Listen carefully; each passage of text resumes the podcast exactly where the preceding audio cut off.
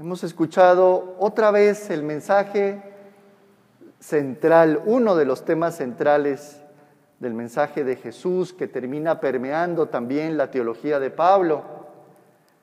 Y es sobre cuál es el sentido primordial y central, aquello que inclusive centra cuando cualquier cosa se desvía frente a la práctica o a una praxis cristiana. Y es la gran lucha por querer ser los hijos de la luz. La gran intención de nuestro corazón cuando nos hemos encontrado con Jesús de ser personas que no renegamos de la cruz de Cristo. Hoy he dicho Pablo, enemigos de la cruz de Cristo. Recordemos que cuando se habla de la cruz de Cristo, no estamos hablando de cualquier sufrimiento. A veces a cualquier sufrimiento, a cualquier dolor le llamamos cruz. Inclusive hasta el marido. ¿Qué cruz la que me dejó el Señor? ¿Verdad? O la suegra o el suegro. No cualquier cosa es cruz de Cristo. Recordemos que Jesús no fue subido a una cruz. Jesús se subió a la cruz como un acto de coherencia y como un acto de entrega voluntaria para cumplir la voluntad del Padre hasta el final. De tal manera que esto nos deja que la cruz es aquello que asumimos conscientemente de renuncia, con humildad, con sencillez, que mueve nuestro corazón para hacer algún sacrificio en función de cambiar el mundo, de generar un cambio de aquello que es tiniebla, convertirlo en luz. Y eso requiere un sacrificio de parte nuestra. Requiere una opción que terminará negando algo de nosotros mismos que renuncia a todo tipo de orgullo, de todo tipo de soberbia, para que nuestros hermanos que están alrededor logren mejorar su calidad de vida.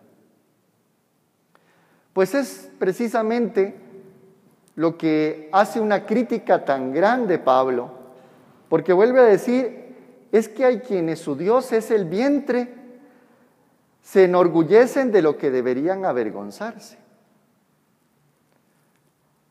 No habría que ir muy lejos. Siempre el norte ha sido un ejemplo para México.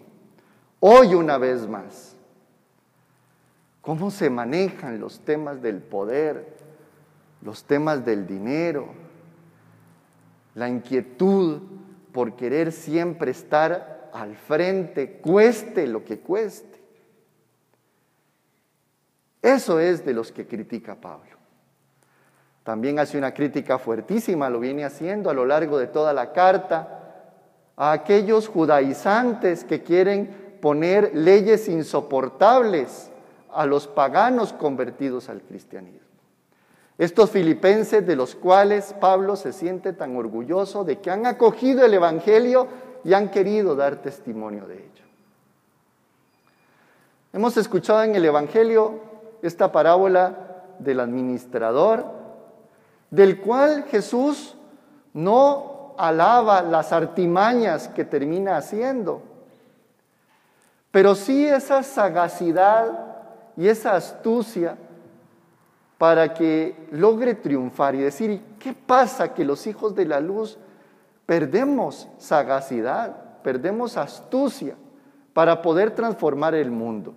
Y lo claro es que negamos la cruz como algo que forma parte si queremos cambiar este mundo. Hay un paso fundamental de sacrificio, hay un paso fundamental de renuncia, hay un paso fundamental de renuncia a todo egoísmo y a todo orgullo, a toda vanidad, para poder seguir transformando aquello que se está oscureciendo y que fácilmente se oscurece. Yo quisiera invitarles que volviéramos a revisar cada uno. ¿Qué necesitaríamos mejorar? ¿Qué necesitaríamos cambiar, convertir para no negar la cruz de Cristo en nosotros en función de la situación que estamos viviendo?